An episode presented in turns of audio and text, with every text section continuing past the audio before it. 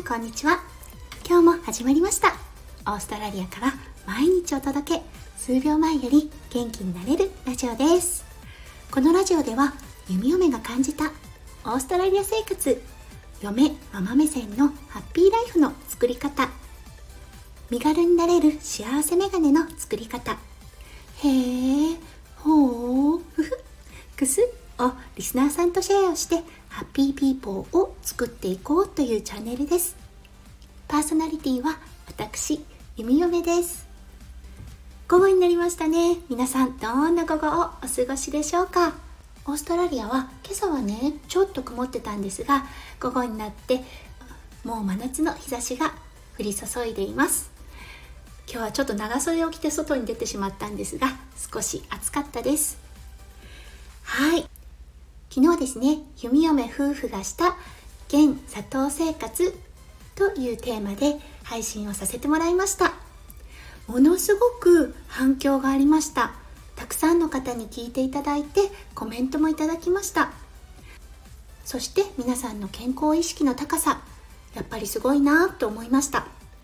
弓嫁の現砂糖生活のそういえば失敗があったな。大失敗があったなと思って。そうだ。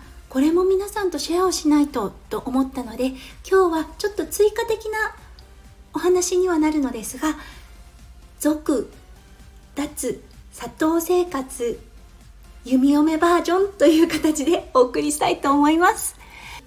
皆さんもしお時間がありましたら是非最後までお付き合いください。それでは始めさせていただきます。はい。そうお砂糖がね体に悪いんだっていうことに気がついた時弓嫁あそっかそっかじゃあゼロカロリーのダイエット食にしたらいいやって思った時期があったんですね。日本にはものすごくいろんな食品ゼロカロリーで出てますよね。ゼロカロリーのゼリーだったりとかね飲み物もそうですよね。カロリーゼロの飲み物。ね、甘くて美味しくてっていうお砂糖が入ってないから一見いいなって思っちゃうじゃないですか。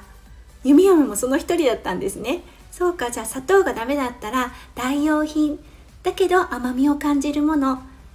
でお砂糖を減らしていこうって思ったんですよね。そうそれがね大間違いだったんですよ。うん。あのね砂糖を取らない。だけど甘味料を感じる。だけどゼロカロリーの食品を取るようにしてたんです。そしたらねなんと何も変わらなかったんです。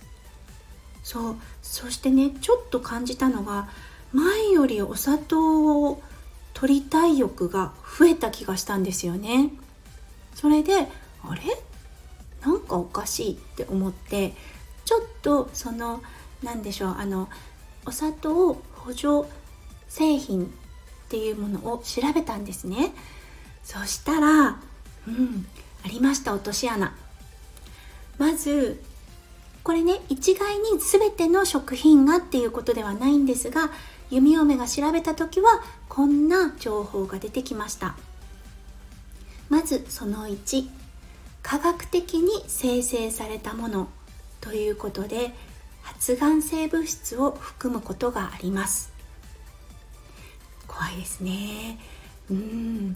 良かれと思ってしたことがかえって人工的に作られたからそのために必要のない物質というか、まあ、あの作る上で必要なんでしょうけれどもその生成において必要な物質がかえって人の体に悪影響を与えるということを学びました。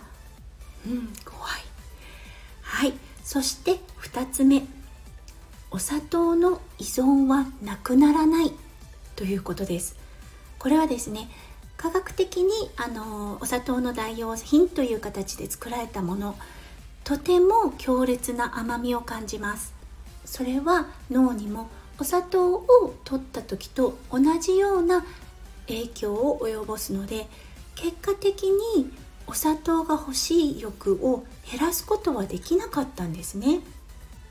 そうだから弓嫁も気がついたんです。あそっか。だから弓嫁ゼロカロリー食品お砂糖不使用のものを食べていてもお砂糖を取りたい欲は減ることがなかったんだって思ったんですね。そう。大きくこの2つが要因となるのですがね考えてみてください。お砂糖を減らしたかった。ということで代用品にしてみた。そしたら病気になってかえって依存が深まった。これじゃもう本当に本末転倒になっちゃいますよね。そう弓嫁それを体で実体験で体験してしまったので皆さんにはねあの同じようななんだろう負のループにあの入ってほしくなかったので今日は追加的にこの情報を配信させていただきました。今日は現お砂糖生活の落とし穴。